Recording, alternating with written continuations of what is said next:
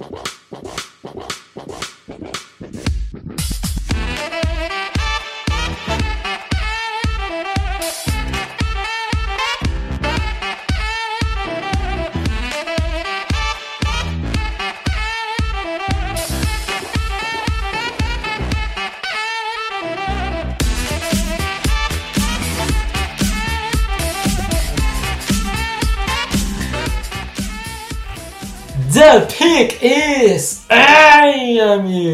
Sejam bem-vindos a mais um podcast do On The Clock. Sou o Felipe Vieira e hoje temos novidade. Fiquem aí até o final desse podcast. Diga olá, Davis. Olá, olá, meu amigo Felipe Vieira. Olá, nosso querido ouvinte. É isso, temos novidades, temos é, revisão de coisas que falamos antes da temporada começar e por aí vai. Exatamente. Antes de tudo isso, peço que você fique até o final do podcast, como já falei, que a gente tem que fazer um suspense lá, João Kleber. Para, para, para. Para, para, para. Mas antes disso, óbvio, comentários. Vamos aos comentários. Nosso grande amigo Eitar, o Alan Miranda. Fala pessoal, já que existe o First Team All Pro NFL, qual seria o First Team All Rookie na temporada de vocês? Hum. Porque o fim. Uh, isso a gente faz acho que semana que vem pode ser, porque aí tem que dar uma preparada. Né? É verdade, eu não tinha visto e, os comentários, senão não tinha eu, escrito. É, mas a gente faz na semana que vem, Alan. Mas dá para fazer, foi uma boa ideia. Pode ser o fim de uma era para os Steelers, vendo que eles têm um cap de menos 21 milhões e o Roethlisberger pegando um hot de 41 nessa temporada, Juju, free agents e alguns bons jogadores comendo um bom cap do time. Qual a chance... Ah, depois ele faz outra pergunta. É... Cara, eu acho que não é o fim de uma era, eu acho que é o início de uma transição. Claramente é o último ano do Big Ben, né? Já, já, já poderia ter sido, mas como está sob contrato, eu não vejo os Steelers esticando mais esse contrato. Então eu acho que não é bem o fim de uma era, mas é o início de uma transição. É, acho que ainda tem mais um ano aí para finalizar essa era. É. Aí ele fala quais as chances dos Bears continuarem com o Trubisky. Nesse momento é pequena, pelo que o Ryan Pace indica, o time não vai renovar com ele, né? Graças a Deus. E podemos contestar o trabalho do Matt Nagy? Sim, Matt Nagy, se não tivesse ido aos playoffs esse ano, provavelmente teria caído. Tem que é. agradecer essa sétima vaga aí, né? É, essa sétima seed, caiu bem. Nem que foi é. só lá para passear, mas caiu bem. A sétima seed é a incompetência de, de Arizona Cardinals, né? Pra falar a verdade. Exatamente.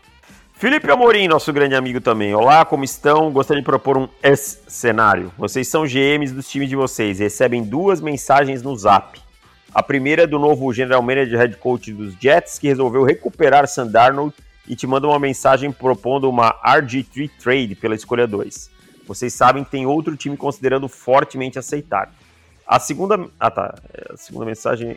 Ah, tá. A segunda mensagem de um viajante do futuro que diz para vocês que um QB medíocre desse draft vai ter o nível de Matt Stafford durante carreira, toda a carreira. Então draftá-lo seria o mesmo que draftar Matt Stafford. Porém, Bill Belichick sabe disso e pretende draftar na segunda rodada, para não dar muito na cara. E aí, vocês aceitam a troca com os Jets e garantem o Justin Fields ou vão com o QB que será o novo Matt Stafford? Ai, cara. Eu vou com o novo Matt Stafford, cara, porque eu, eu acho assim, eu acho que os Lions poderiam ter vencido coisas com o Matt Stafford. Teve muita incompetência ao redor do Matt Stafford. Então, eu vou com, vou com ele sim, cara. Eu, aí eu não vou gastar bala na agulha, é, sendo que eu vou ter um core sabendo, né? É uma coisa muito hipotética. então veio um viajante do futuro, que eu vou ter um Matt Stafford no time. É, cara, aí acho que fica fácil de, de ir de novo Matt Stafford, porque o, o Matt Stafford é o suficiente para você competir pelo topo da, da NFL, né? Faltou muita coisa ali na franquia Detroit Lions para o Stafford realmente conseguir competir no mundo real, mas no mundo hipotético aí, acho que ele estando com, com um bom entorno dele, acho que dá para competir sim, com um novo Stafford. Exatamente. Ah, vamos lá, deixa eu ver aqui o Wesley. O que vocês acharam da contratação do Steve Sarkisian nos Longhorns, do Texas? Que, que Longhorns consiga bater de frente com é, Oklahoma. Eu gostei da contratação do Sarkisian, acho que ele fez um bom trabalho em Alabama.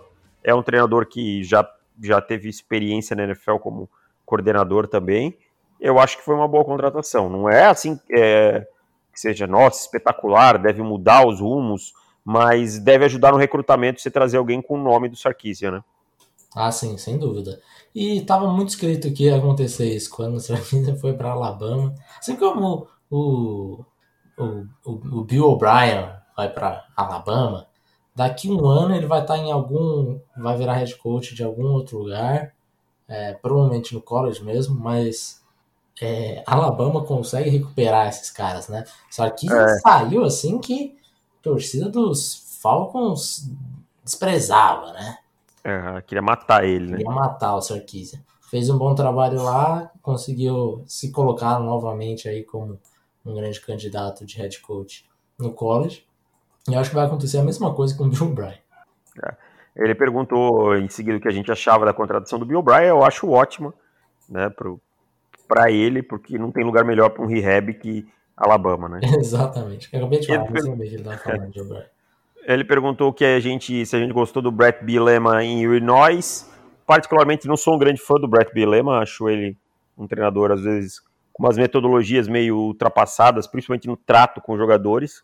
Mas assim, uh, vamos lá, nós não é um grande programa também, então quem sabe ele consiga dar um upzinho. Uh, e eu vi na ESPN discutindo se o Nick Saban se tornou com sete títulos nacionais o, o maior. É, eu entendo pouco de inglês, mas parece que todos lá falaram que sim. Teve Bear Bryant, Saban, vocês concordam que Saban é o maior coach de todos os tempos do college football? Joe Paterno está no top 3 ou top 5, por ter escondido nos seus casos de abuso do Jerry Sandusky. Obrigado e bom podcast a vocês. Cara, acho que o Nick Saban é o maior treinador da história do college football. Agora, que dizer onde o Joe Paterno tá, eu vou precisar pesquisar um pouco mais. Eu, de cabeça, assim, não me sinto tão confortável. Com certeza é um cara no top 10, mas aonde que ele tá, eu não, não sei te dizer. É, top, top 3 eu acho, acho demais, pra falar a verdade, viu? É. É, agora que o é, o, é o Gold, para mim, já não tinha dúvidas antes do título, né? O é. título ele passa, não coloca nem a cereja no bolo, porque esse bolo já tava com umas oito cerejas em cima do bolo. Mas, sei lá, ele faz mais alguma outra coisa, assim, faz um bolo do. do como é aquele cara lá? O, do, do Buddy. É, Buddy Stephens. É, esse é o, o, o bolo que o Nick Saban tem. Que é inacreditável, cara. É, é o Gold. Pra mim não tem discussão, assim como não, não, tem discussão. Bill Belichick, né? Bill Belichick. É, são, são dois treinadores de um, de um nível com um currículo que não tem o que você falar, cara. E aí ele pede nomes de dia 3 que estão se destacando que não sejam running backs. Michael Eno, é, guard tackle de de, de, do New England Patriots, o Gabriel Davis, wide receiver do Buffalo Bills, quem mais? Deixa eu ver aqui. O Jordan Fuller. Jordan Fuller, bom nome. Cameron Curl. Donovan Peoples Jones, teve alguns bons jogos. Cleveland Browns. Acho que são esses, né? É, Cameron Curl Safety, né? É, Acho que os principais são esses. São esses assim que vem de cabeça. E fechando a última. Ah, não, essa já era do Pedro. Então já, já era a última. Desculpa, eu não falei o nome do Pedro. Então, essa última pergunta dos jogadores dia 3 é do Pedro. Então, fechamos os comentários por aqui. Show. Vamos lá, Davis. O que, que nós vamos fazer hoje? No comecinho ali da, de agosto, a gente começou a gravar um gravar alguns podcasts com um top 5, um ranking ali das posições para começar a se preparar para o draft e começar a temporada já sabendo mais ou menos quem, quem era bom, né? Quem era bom o suficiente para estar tá no top 5 da posição. Obviamente que quando a gente faz isso na pré-temporada, as coisas mudam e mudam bastante, sempre acontece. Parece fulano novo, é, cara que jogou bem não joga tão bem no, no, no, no ano seguinte, enfim. Então isso é muito fluido. Então o que a gente vai fazer? Para não falar aqui de posição é, por posição, ficar gastando um podcast inteiro com, a, com cada posição, a gente vai falar defesa e ataque. Começando hoje com defesa. Então a gente vai revisitar o ranking, o nosso top 5 lá da pré-temporada e falar mais ou menos, pô, esse cara foi bem, esse cara não, não tá tão legal, caiu, o que, que aconteceu, fulano não estava nem no top 5, agora é o melhor jogador. Enfim, vamos revisitar o nosso, nosso ranking pré-temporada. Por onde você quer começar, meu cara? Vamos na ordem que a gente sempre usa. Vamos começar com o IDL, por favor. IDL, vamos lá. Seu ranking de IDL era o seguinte: Marvin Wilson primeiro, Christian Barmore segundo, Jalen Twyman terceiro, Darius Steels quarto e Jay Tufel quinto. É um bom ranking. E, o seu só mudava que o Tyler Shelvin era o quinto no lugar do, do Jay Tufel, né? É. O seu ranking acabou ficando com o Tufel na frente. A galera hoje coloca o Tufel mais na frente do Shelvin, né? Não sei porque mudou tanta coisa assim, o cara sem jogar pula tanto. Nenhum dos dois jogou, na verdade, né? Pular tanto, tanta coisa assim, porque hoje, por exemplo, no Draft Network, ele é o segundo IDL, né? É. Eu, eu, gosto bastante dele, cara. Você lembra se ele era? Os... Tava tão é... assim? Não, acho que ele era o terceiro ou quarto. Eu, eu, depois que eu revi o tape dele, assim, eu comecei a gostar mais dele, mas não é nada uhum. também de espetacular e tal. Não... Essa classe, na verdade, não empolga muito de, é. de IDL, né? Eu ia dizer, essa classe, assim, se você pegar Jalen Twyman, Jay Tufel e Tyler Shelvin, nenhum dos três jogou, né? O Darius Steels, para mim, se manteve mais ou menos no mesmo patamar que ele tava. Não, não fedeu nem cheirou a temporada. Agora o Marvin Wilson despencou, né, cara? É, era isso que eu ia falar. Acho que aí a, o grande nome desta, desse ranking aqui é o Marvin Wilson, que a gente via mock drafts ali de agosto e Marvin Wilson era colocado dentro do top 10, né, cara? E hoje é, ele já era colocado dentro do top 10, imaginado assim, ó, ele precisa dar o próximo passo, mas ele tem todas as ferramentas, papapi, papapá. Aí chega numa temporada que ele jogou menos do que jogou, é, de qualidade, jogou menos do que jogou em 2019. Então ele acabou caindo demais Hoje ainda o Christian Barmore se declarou para o draft e eu cheguei a twittar que para mim ele é o principal inside defensive lineman. Né? O Barmore, na época do podcast, a gente chegou a comentar que pô, ele tem talento, tem as ferramentas para ser o principal. Só que ele jogou muito pouco. Então não dá para colocar ele como inside defensive lineman número 1 um da classe. E agora com um pouquinho mais de snaps na conta dele, acho que acho que fica mais tranquilo de falar isso, né? É, até porque ele explodiu no segunda na segunda metade da temporada, né? Ele teve uma explosão muito grande, ganhou muita teve um ganho de produção muito grande. Então eu, eu concordo, eu acho que que é o, o Barmore hoje é o primeiro e o Marvin Wilson a gente esperava que ele crescesse especialmente é, produzindo pressão e ele teve um sec na temporada, né? Uhum. Então, caiu muito, deve saiu do dia 1 com toda certeza, quiçá até do dia 2, tá? Tem que ficar bem, bem ligado para não perder valor, porque passa a ser um run stopper. O run stopper a gente sabe que perde perde draft stock. E também não surgiu ninguém assim que empolgasse, né? Não. Eu vejo muitos falar no Davion Nixon de Iowa, eu vejo muitos falar no Tommy Togiai de de Ohio State, mas também não são jogadores assim que enchem os olhos, que você possa dizer, nossa, apareceu um cara e tal. Então o Barmore deve ganhar bastante dinheiro é, em relação a essa classe aí. É. Ed Rushers. Temos no seu ranking, em primeiro, Gregory Rousseau, segundo, Carlos Basham, terceiro, Patrick Jones, quarto, Quincy Roach, quinto, Joe Tryon. No meu ranking, temos Gregory Rousseau, Patrick Jones, Carlos Basham, você tinha o Basham em segundo, eu tinha ele em terceiro, o Chris Rumph em quarto e o Quincy Roach em quinto. O, o Gregory Rousseau não jogou. Não. Então, e se manteve lá em cima. Vamos, vamos. Tá, tá lá na, na cabeça, assim, tá, tá na briga de cima, né? Você sim. pode ter outros jogadores que surgiram, mas tá na, na briga de cima. É. Para mim, quem caiu Tá, vou dar a minha opinião quem caiu. Quincy Roach e Carlos Basham foram os caras que caíram bastante. É. O, o Roach eu acho que a, acabou ainda caindo mais, né? É. O Carlos Basham, ele, ele. A temporada dele é muito parecida com o que a gente viu de 2019. Então, assim, não é uma coisa que, que empolga no sentido, pô, o teto dele é, é alto. É um cara que provavelmente chega e joga, mas é com um, um potencial não muito grande, que não dá aquela empolgada. Talvez não seja ele que caiu, os outros que subiram nesse caso, né? É, talvez.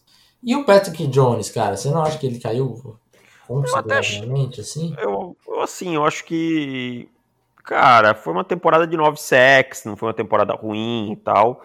É, eu acho que ele ficou meio pelo meio da tabela, Tá. sabe? É que eu acho que a NFL não tem tanta paixão por ele, né? É, como não tem pelo Chris Humphrey. A gente vê poucos, É. poucos analistas, o Chris Humphrey tem uma, a questão do tamanho dele, que é um, um impeditivo e tal, né? Mas eu, eu acho que o Chris Humphrey e o Joe Tryon ficam pelo, pelo mesmo, pelo, por aí também, entendeu? Uhum. Mas a gente viu alguns nomes aparecendo nessa classe, assim. Sim. O, o Quit Payet é um caso curioso, porque ele não teve uma grande produção, né? Ele teve dois sacks, ele machucou, ele saiu, mas ele ganhou um buzz enorme, né?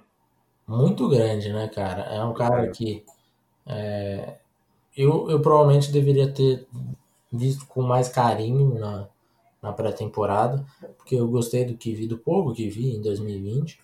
É, não consigo enxergar esse hype para top 10 em Quit Pay nesse tem muita gente colocando ele lá em 7, 9, 8, sabe? Por ali. Uhum. Acho que é muito exagerado pro Quit Pay. E daí temos alguns outros nomes que surgiram, né? É, Joseph Osai também, de Texas. E daí esse é um cara que, que a gente nem tinha visto, para falar a verdade, na pré-temporada.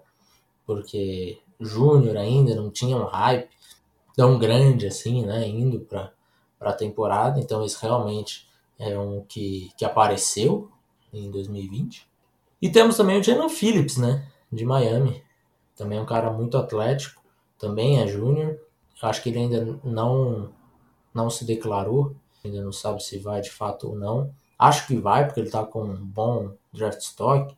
Vi vídeo dele aí correndo e tal. Tá correndo bem. Deve estar treinando para combine, por mais que ainda não tenha se declarado. É. O, o Payet também não se declarou ainda, né? Quit Pay não se declarou ainda também, né? Ainda tá, tá em aberto ainda dele pro draft, né? Ah, não, olha aqui, o, o Phillips já se declarou sim, tá? O Jalen Phillips se declarou, eu ia dizer, eu acho que eu vi o, o Dylan Phillips se declarou. Não. Então são esses os nomes, assim, eu acho que o, o Quincy Roach para mim foi a maior decepção. Eu esperava que ele em Miami produzisse bem e tal, e deu para ver que ele contra um nível de competição maior não conseguiu aguentar o tranco, né? E acabou ficando aí pro Jalen Phillips. Curioso, né? Porque É. em Miami, assim, para quem tem o, o Roach um pouquinho mais alto aí, dá para imaginar três edge rushers de Miami saindo na, até as duas rodadas iniciais. Com Quincy Roach, com Jalen Phillips e com, com o Rousseau. Muita gente saindo de Miami. Linebackers, Davis. Seu ranking era, primeiro, Micah Parsons. Segundo, Dylan Moses. Terceiro, Chess Rat. Quarto, Nick Bolton. Quinto, Jeremiah Omoso Coramoa. E o meu era primeiro Micah Parsons, Dylan Moses, Nick Bolton em terceiro, Chess Rat em quarto e o Jeremiah Omoso Coramoa em quinto. Então a gente só, só mudou aí o, o Chess e o, o Nick Bolton de, de posição. Mas vamos lá, Micah Parsons não jogou. Então mantém o que a gente imaginava dele aí, é, linebacker número 1 um da classe, por enquanto. Grande surpresa, acho que a primeira é a queda de Dylan Moses, né? Que acho que perdeu aí o. Ah, sim. É um cara que tá cotado pro dia 2 hoje, é. né, o Dylan Moses. Eu acho que existe um. O que eu vi do Dylan Moses, para mim, é um, um certo exagero nessa queda dele. Eu, eu acho que tem uma. Uma. Assim. Um. Como é que eu posso. Cara, me fugiu a palavra. Se, se criou uma expectativa muito grande, como se ele fosse voltar voando. E aí qualquer erro do Dylan Moses se torna um problema. Mas ele realmente não teve uma grande temporada, né? Acho que ele voltou, voltou da lesão não tão bem, né? É, ficou um pouquinho abaixo aí, provavelmente ficaria aí lá pelo quinto, mais ou menos por aí. No, é, no quarto, quinto, por aí. É. E aí tivemos o Coramoa, que era o nosso quinto aí, unânime, é, aparecendo muito bem. E daí com o Dylan Moses não jogando, muita gente falando de Coramoa, Coramoa, Coramoa. Com pouca diferença em algum, alguns rankings, assim, entre ele e o Parsons. Eu gosto muito do Coramoa, mas vejo o Micah Parsons ainda bem na frente dele. Ah, não, tecnicamente é, é uma diferença para mim bem considerável, assim. É. E aí, só que aí tem um grande, um grande problema, que é o Micah Parsons tem aquele probleminha fora do campo que a gente não sabe até quando, quanto que é verdade, qual o nível de preocupação com isso. Quanto, e... quanto isso mudou nos últimos anos, né? Porque é, é. sempre tem uma coisa para que eu peso muito assim. Cara, o cara tinha, sei lá, 17 anos. Você faz as mesmas coisas que você fazia quando você tinha 17 anos? Nem sempre, entende? Claro, tem gente que não amadurece, que não muda, né? Mas tem gente que, que evolui. Eu, eu acho que, assim, isso tudo tem que ser levado em consideração. Claro que isso os times têm muito mais condição, né? tem totais condições de verem, é uma coisa que a gente não não tem como, como saber daqui. Né? E, e, é uma preocupação que tem que ser válida. E desse ranking também, acho que o que chamou a atenção é o Nick Bolton, né? que você tinha como quarto, tinha como terceiro. É, acho que ele se coloca mais ou menos nessa posição hoje, terceiro ou quarto. Alguns podem falar que é terceiro, alguns podem falar que é quarto. Hum, não vejo ele saindo longe de um top 5, assim, de nenhuma, de nenhuma forma. E tem a surpresa, que, que não tá nesse ranking, não tá no nosso ranking, que é o Zevin Collins, né? Que, que explodiu, né? Que explodiu, que é um cara que vai brigar aí pelo, pela terceira, pela quarta posição, junto com o Nick Bolton, eu diria. É. Acho que o Zevin Collins vem forte pro dia 2, né? É, acho que o Dylan Moses pode ser, acabar sendo aquele valor que, por ter tido uma temporada ruim, alguém pega é, depois e acaba se dando bem, porque o potencial tá ali mas é, é, é, meio isso, não mudou tanto assim. Só o Moses que caiu, o Coramoa subiu, né? E uhum. essa aparecida aí do Zeven Collins. Mas é, é uma classe de, de linebackers assim bem interessantes comparadas com as últimas que a gente viu, né? Sim, sim. E temos o Chess Rat, que também acho que. Ficou meio na mesma, ficou né? Ficou meio na mesma. É um cara que a gente imaginava dar um pulo para a próxima temporada, para brigar e tal Acho que ele teve uma evolução, sim, mas não acho que tenha sido uma evolução para falar, pô, agora ele se tornou um do, dentro do top 3 aí de linebacker da posição, acho que não. Mas é um jogador para dia 2. Cornerbacks. Cornerback tivemos algumas mudanças aí nas. Não, na verdade tivemos poucas. Ah, pouco, eu acho que pouco. Teve, é que teve uma queda muito grande de um jogador, né?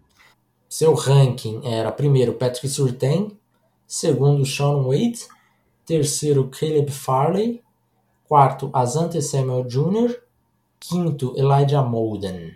No meu eu tinha Patrick Surtain, Caleb Farley, Sean Wade, então você com Wade em segundo, eu com Wade em terceiro, Asante Samuel também em quarto e Eric Stokes em quinto. Assim, chama atenção nesse ranking o Sean, Sean Wade, obviamente, alto para todo mundo, né? Alto para todo mundo e hoje não é um jogador que eu escolheria no dia 2. Pensaria ali lá para a quarta rodada, né? Porque a temporada dele não foi nada legal. O que se esperava de isso, eu acho que tá até no podcast. Ele falou, poxa, o, o Age ele jogava por dentro, vai ter que fazer a transição para jogar por fora. Eu lembro que eu falei, ele, eu acho que ele tem todas as ferramentas, né, o quadril e tal, para fazer essa transição, jogar no outside. Só que eu estava errado. É, ele faltou uma ferramenta muito importante que é a velocidade também, né? Faltou, faltou. Então o Wade teve uma temporada não só é, ruim assim no ponto, pô, mas ele era batido se ele jogar em zone cover, é, vai, vai, vai limitar, vai aparecer como um bom cornerback. Acho que não, porque também Teve outros problemas além disso. É, falam até de passar ele para safety, né? É. Seria um baque muito grande pro estoque dele, porque como o cara vai jogar, analisar como safety, se ele nunca jogou. É, ele precisa é. voltar. E ele precisa voltar pro, pro, pro próximo ano, né, cara? Precisa ah. voltar pro senhoria. Não tem jeito. Foi a queda mais acentuada. O Fairley não jogou, eu acho que, que se mantém, né, cara? Acho que uhum. mantém lá no topo junto com o Surtem, aquilo que Acho que você até respondeu pro Bruno esses dias. Ó, quem você escolher tá tudo bem, né? Ah, Surtain é. e Farley, acho que ambos tá com, com ferramentas parecidas, né? Atléticas. É lógico que acho que o, os GMs terão mais tranquilidade em selecionar o Surtain por ele ter jogado do que o Farley. Acho que por isso a gente tem visto mais o Surtain aí no, no mock draft lá no top 10 e o Farley um pouquinho mais embaixo. Mas eu acho que esse é o grande motivo, assim. E quem explodiu, quem surgiu do nada nessa classe foi o JC Horn, né, cara? O JC Horn veio. É como se o JC Horn chegasse e entrasse no lugar do Sean Wade. É. Sabe? Como se ele tivesse chego e, top, peraí, vai pra, vai pra casa, você não tá fazendo nada. Esse aqui, deixa que o, o pai vai ficar aqui.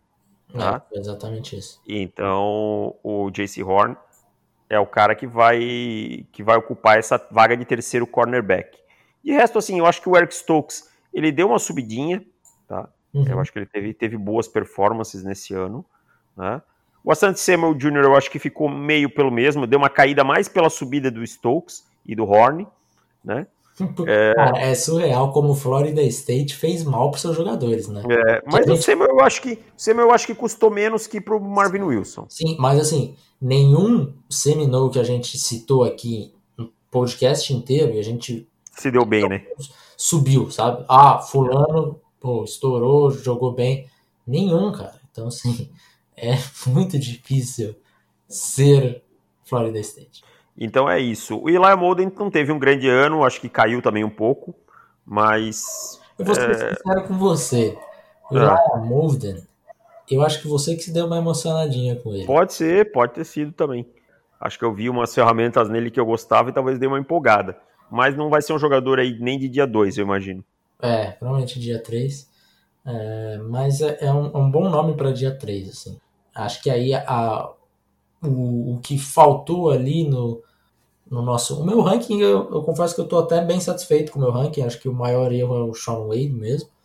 Mas se eu tivesse que mudar aqui, eu ia acrescentar o Tyson Campbell, alguma coisa nesse sentido. Eu acho que eu estaria satisfeito com, com o ranking. Tanto é que acho que a gente chega a falar do Tyson Campbell como menção honrosa naquele podcast. Fala, fala sim. Uhum. Mas, ah, assim, a, a, classe cornerbacks é boa, cara. Eu gosto dessa classe aí, dessa cabeça de, de classe aí. O JC Horn é um jogador que eu confesso que, que fiquei vendido nele. Opa, alguém resolveu buzinar aqui. Opa. É, confesso que fiquei vendido nele nesse, nesse, nesse último ano aí, principalmente aquele jogo dele contra a Auburn foi espetacular, né? Exatamente, ia citar exatamente esse jogo. E partindo para safety, safety temos um, um ranking diferentão aqui, Davis. Em primeiro, no seu ranking, temos Hansana Siriudi, Javon Holland em segundo, Caden Stearns em terceiro, Paris Ford em quarto e Trevon Merrick em quinto. No meu ranking eu tenho Hansar Nassiriudin em primeiro, Trevor Merrick em segundo, Paris Ford em terceiro, André Cisco em quarto e Jevon Holland em quinto. Já vamos começar a falar logo do, do elefante branco na, na, na sala, uhum.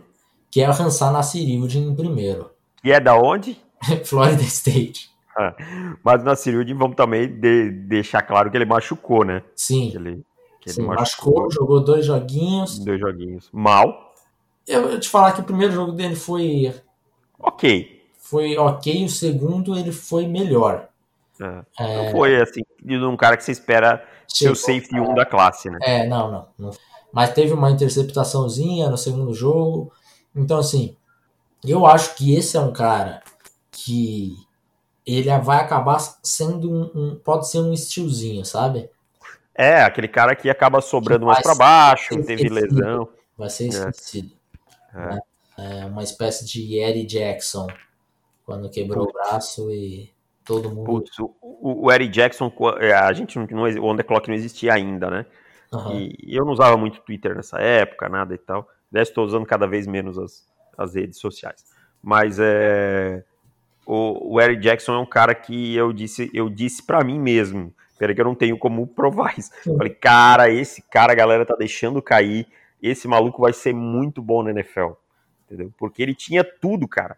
E foi uma lesão no braço, não foi tipo assim, ó, ele não. Foi, é, foi na perna, foi na perna. A perna, desculpa. É. é. mas não foi tipo uma lesão ligamentar, não, não foi nada. Não. Foi fratura, sabe? Cicatriz e vambora. Todo mundo, quem é que nunca quebrou nada? Exato. Então. E eu, felizmente, eu tenho o, o, o recebido, né? O, o comprovante dessa minha dessa É. análise de Ed Jackson. Procurar Elipe Vieira Ed Jackson, tem um tweet meu dia 1 de abril falando: aposto que Ed Jackson tá pensando agora. Quebra a perna e de repente todo mundo esquece que eu existo. Hashtag second round player.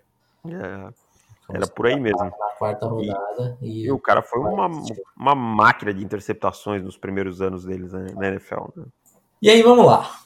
Esse, esse ranking de safety é um ranking complicado de fazer até hoje, né? Porque nenhum jogador, na verdade, empolga de verdade, assim, que você Nenhum. possa olhar e dizer, nossa, que, que, que jogadorzaço e tal, né?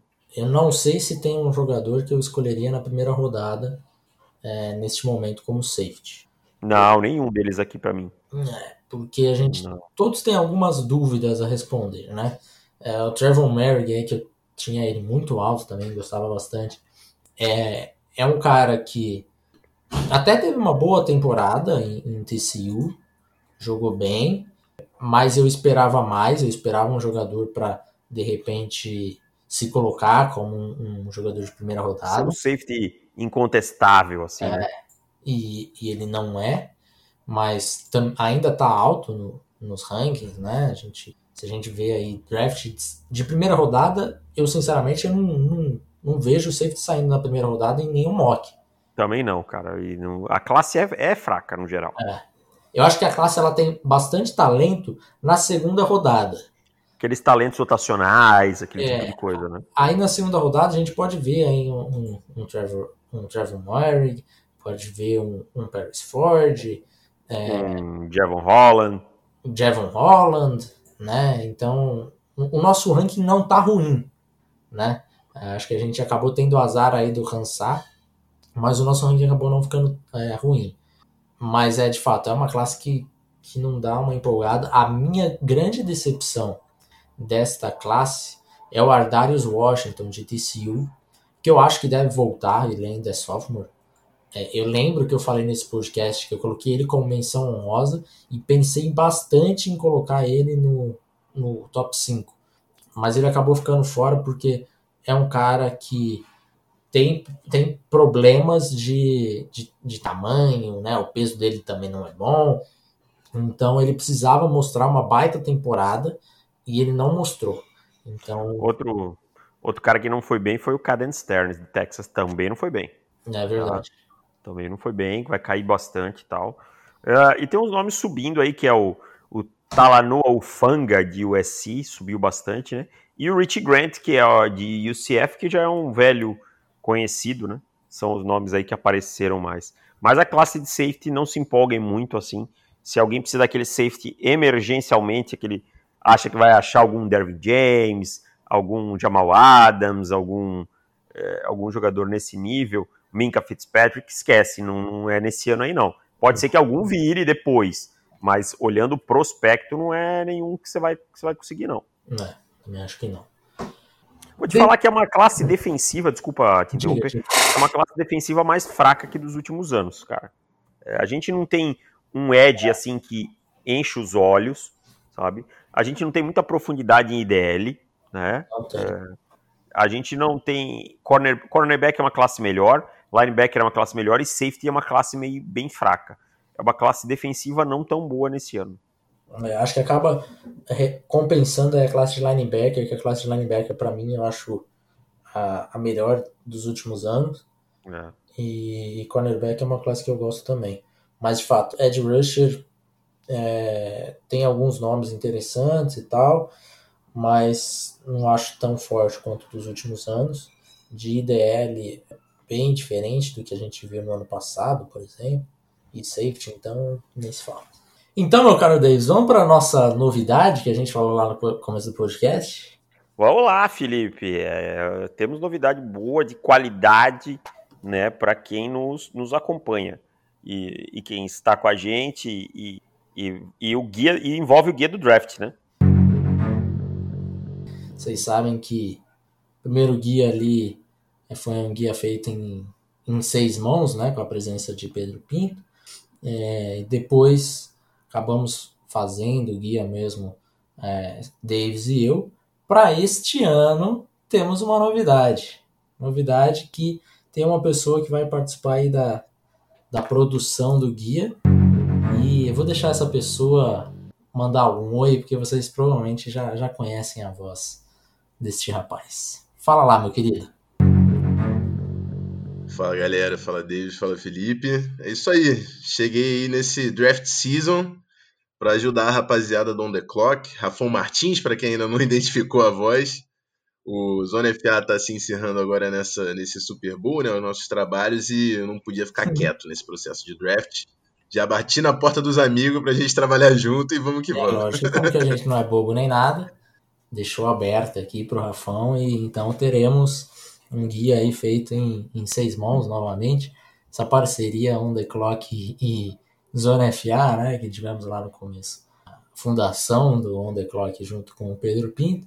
Um abraço, meu querido Pedrão. Abraço, meu amigo Pedro Pinto, que seu Fluminense tomou 5 do Corinthians ontem. Tá? Então, assim, eu sei que talvez você não vai escutar esse podcast, mas eu já te mandei áudio ontem mesmo, então tá tudo certo. E, então, é, desculpa interromper, Felipe, continua aí. O mancinismo não, não deixa.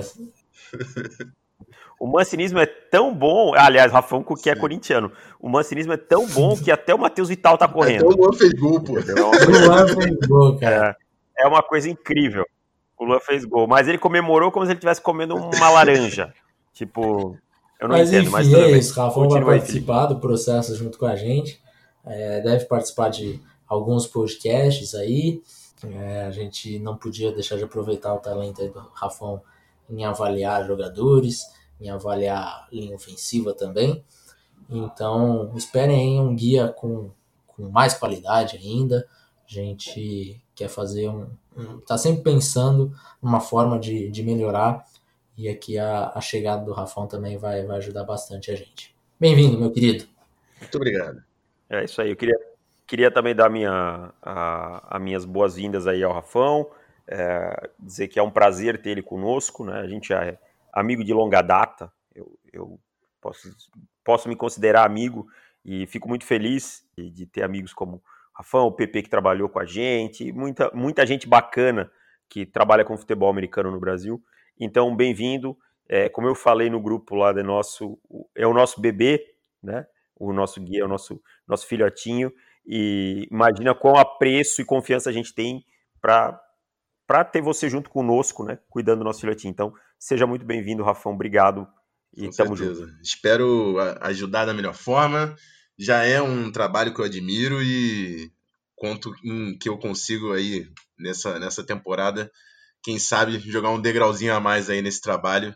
E é claro para a galera que acompanha e que está sempre de olho no on the clock para para ficar sabendo de, dos prospectos do draft. Estou ansioso, estou de veras ansioso porque a gente vai construir aqui. E é isso. É isso aí, meus Tamo junto. queridos. Então, com essa novidade, nos despedimos. Voltamos terça-feira para o podcast de assinantes e sexta-feira, se você não for um assinante, se você não for um assinante ainda, lembrando que se se torne um assinante anual, você já ganha o guia, que agora temos Rafão aí na, na construção deste, deste novo filhote, desse nosso novo filho. E se torne assinante, temos muito conteúdo também. Mandar um abraço para o pessoal que ajuda bastante a gente na redação, o Claudinei, o Daniel, o Alexandre, o João, que ajuda muito na- nas edições de vídeo aí de, de YouTube. É, então se torne assinante, que a equipe está ficando cada vez maior, cada vez é, melhor para a gente passar. Se inscreva lá no YouTube, lá que nós estamos para chegar em 5 mil, hein, cara? Estamos para bater 5 mil inscritos. Se inscreva lá também. Tem vídeo toda semana. É, você está ouvindo esse vídeo na sexta, já vai ter. é, Esse podcast na sexta já vai ter vídeo meu e do Felipe falando sobre o Wild Card. Então tem muita coisa boa vindo por aí e nessa reta final da temporada. Um abraço para do todo mundo, até mais. Tchau! Valeu, tchau! Show!